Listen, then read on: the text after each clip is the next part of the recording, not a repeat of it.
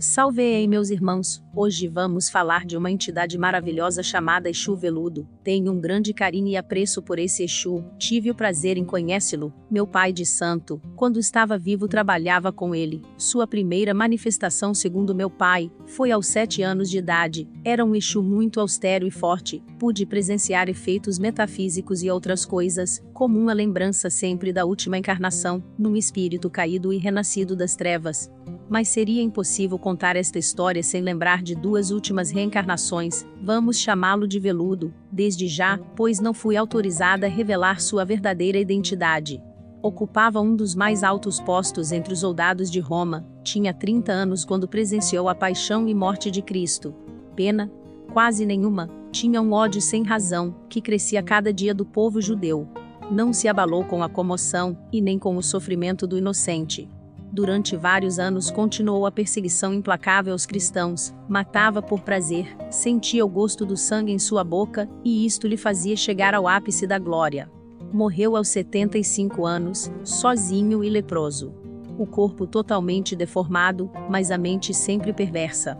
Ficou por muitos séculos, pagando em outras esferas, seus débitos aqui contraídos.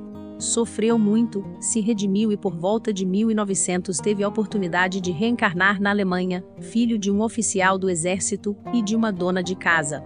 Veludo sempre foi muito calado e tímido, extremamente inteligente, tinha uma paixão por armas de fogo, confeccionava-as com pedaços de madeira, galhos de árvores e depois com pedaços retorcidos de metal. Passava horas admirando as antigas armas do pai, Assim que pode se alistou no exército, era apaixonado por isto. Se tornou um dos mais fiéis e dedicados membros da corporação.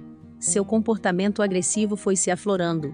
Matava animais com muita vontade, seus olhos brilhavam de prazer. Estoura a Segunda Guerra Mundial.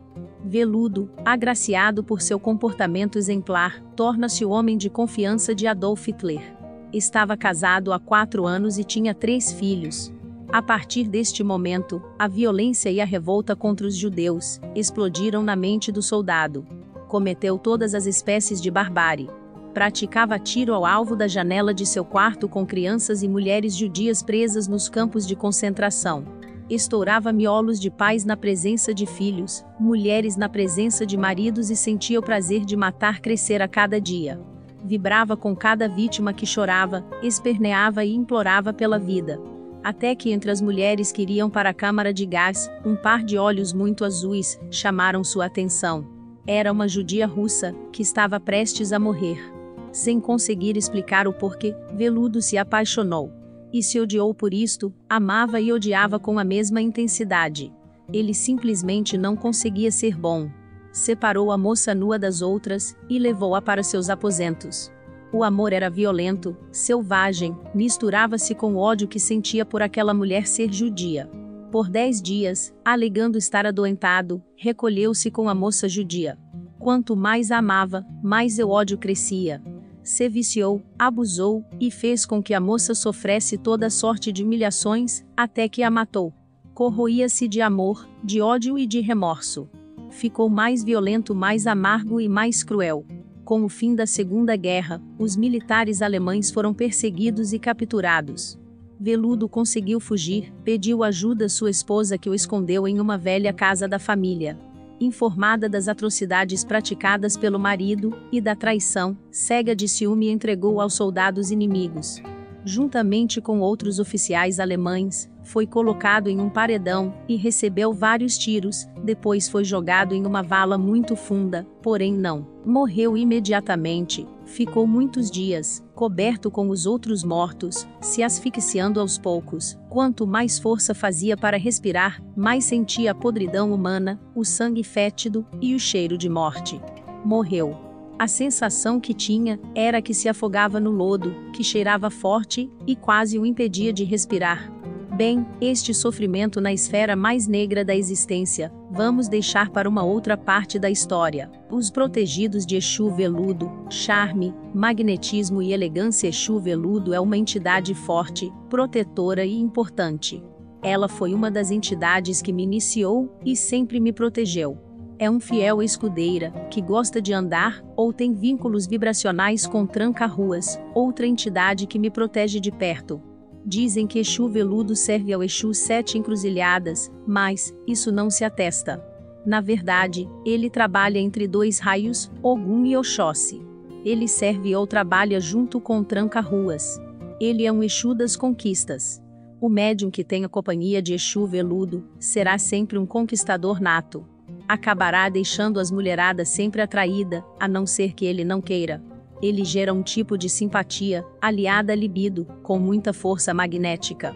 Não é propriamente um gerador de beleza, mas de sedução. Ele é assim forte e sedutor, porque se do lado masculino ele serve a algum barro Oxóssi, do lado feminino ele milita muito pelo raio de Oxum. Há um segredo velado sobre Exu veludo que vou revelar agora é que Exu veludo não é apenas um Exu sedutor por comportamento ou por magnetismo natural, na verdade ele é um grande mago. Tem o poder do magnetismo das flores, da água e está sempre se energizando nas margens dos rios. E não só isso. Ele incentivará a todo médium, que tem sua companhia e proteção, a buscar conhecer os oráculos, a estudar e escrever sobre a magia, e acima de tudo a divulgar e defender a ancestralidade. Assim, ele é um forte protetor dos tarólogos, astrólogos, escritores de Umbanda, consultores de búzios e sacerdotes de Ifá. Podemos detectar muitos artistas, jogadores, cantores, atores e políticos que têm a proteção desse Exu. Essas pessoas têm muito charme, são cheias de balacobaco e tendem a ganhar o sexo oposto com facilidade. Porém, um detalhe importante: ele não é como se diz no termo popular um galinha, muito pelo contrário. Ele é o revelador do Dom Juan, mas é romântico, sincero e fiel. Ele desperta a vontade no homem de ter diversas amantes, mas, com a vontade de dar prazer e amor, mas, jamais fazer sofrer. Ele quer incentivar a amar todas, não desprezar, não olhar as aparências, e ser gentil o máximo possível. Quando o médium é casado, ele estimula o amor e o sexo, cada vez mais forte, mais intenso e verdadeiro, protegendo a conjugação e a honestidade. No candomblé, podemos identificá-lo também, mas pode ser conhecido como Exu Lalu ou pode se identificar como veludo mesmo.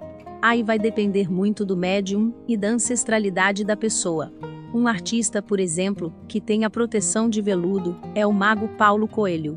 Mas, prestem bem atenção, não estou dizendo que é o Exu dele, mas, uma das entidades que trabalha orientando outra coisa, que vocês já devem estar cientes é a entidade se apresenta com outros nomes, dependendo da crença e fé da pessoa protegida. Não pense que o Exu só trabalha no culto afro-brasileiro, pois se o médium escolhe uma outra fé, mesmo assim a entidade terá que cumprir sua missão, mesmo que o médium tenha escolhido a religião que na visão da entidade seria avaliada como errada. Então Exu Veludo pode estar orientando Paulo Coelho ou qualquer outro artista, com outro nome, mas mantendo essas mesmas características, que é a do charme, do interesse por magia, por escrever e por conquistar sendo simpático, cheio de libido e altamente sedutor. Assim, veremos que todo médium que tenha proteção e trabalha com veludo acabará escrevendo sobre magia. E se é da Umbanda, irá divulgar muitos orixás e a magia sagrada do axé. Quer saber mais famosos protegidos por Exu veludo? Vamos lá!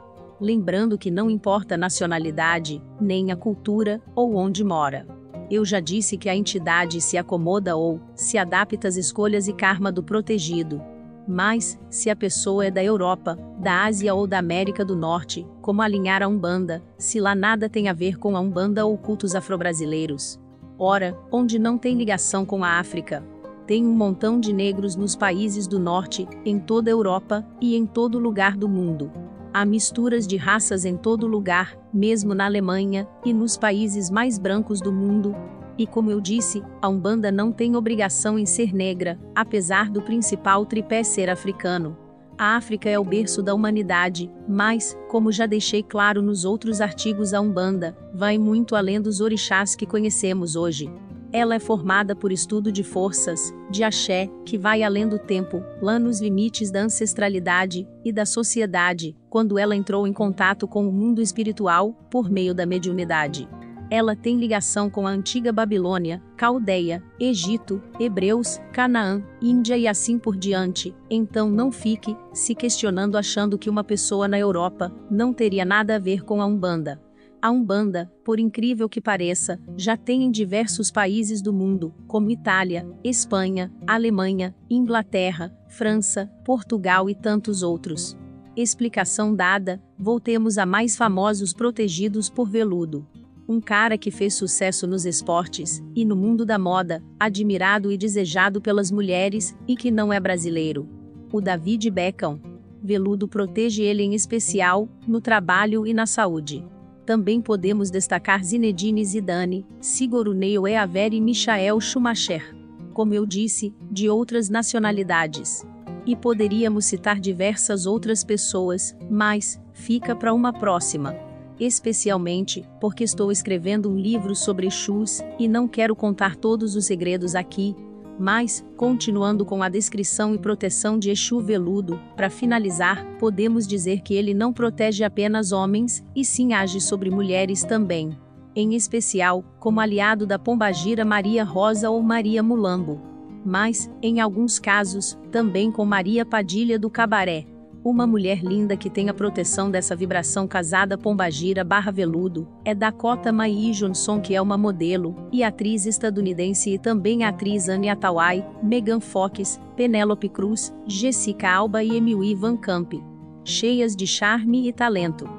No Brasil, poderíamos citar, por exemplo, Bruna Lombardi, a cantora Claudia Cristina, exemplo Panicate Nicole Baus, a top Alessandra Ambrosio e a também lindíssima Gisele Itier. Todas têm a força dessa vibração composta por Oxum mais Oxóssi mais Ogum e Veludo mais Pombagira, e nesse ano 2020 Chuveludo também atuará no ano de Oxalá, que como eu disse, ele não é serventia de Oxalá e nem trabalha para sete encruzilhadas, que é o Exu principal do ano. Mas, ele tem uma função importante nesse ano de Oxalá, atuando diretamente no setor financeiro das pessoas, em especial, dos piscianos, taurinos e leoninos em especial Veludo Mirim que olhará pelas crianças, em especial as enviadas e especiais nesse ano muitas crianças terão uma energia especial para se inclinar a misticismo e espiritualidade. Mas, ele também agira para os demais signos. Para os arianos, por exemplo, ele estará ajudando na espiritualidade, fé e mediunidade. E os geminianos terão ajuda dele na parte social, com os amigos, afastando pessoas falsas e fazendo surgir paixões entre amigos. Já cancerianos terão ajuda dele em viagens longas, estudos ou idas ao exterior, enquanto virginianos poderão sentir ajuda dele ou buscar seu auxílio no casamento, namoro ou qualquer outra ligação com pessoas aliadas. Escorpianos terão ajuda de veludo no sexo, onde ele atrairá parceiras e amantes. Já sagitarianos terão ajuda dele no lar, em empreendimentos mobiliários e serão puxados a meditar mais para se conhecer melhor enquanto capricornianos terão sua ajuda nos negócios, contratos, leituras, publicações e comunicação. Os aquarianos terão mais força de atração, mais charme e poderão contar com veludo para conquistar aquela pessoa especial, fechar negócios difíceis e investir em tecnologia. Já os librianos terão ajuda na saúde, mais ânimo para o trabalho, podendo descobrir um amor na sua área profissional e terá mais coragem para investir mais nos negócios, em especial que envolva escrita, publicações e marketing. Veludo é um Exu de voz suave, melódica, cheia de galanteio e que demonstra sabedoria. Não é uma entidade que mostre tom de ancião, mas de um jovem atento e guerreiro, mas que prefere a poesia que a guerra prefere cantar que atacar, prefere amar que matar. Meu primeiro contato com ele foi na Umbanda em minha iniciação. O primeiro contato foi na mata, mas, depois em visões, onde pude constatar sua elegância nas duas formas, tanto como homem, quanto como fera. Um animal, que para alguns surge como um cão feroz negro, para outros um puma grande, ou uma onça preta, e até um lobo. Tudo dependerá das ligações e da ancestralidade do médium mas será sempre forte e elegante. E além de ter contato na Umbanda, na mata, em sonhos e visões, cheguei a ver ao anoitecer frente a frente, em sua forma animal.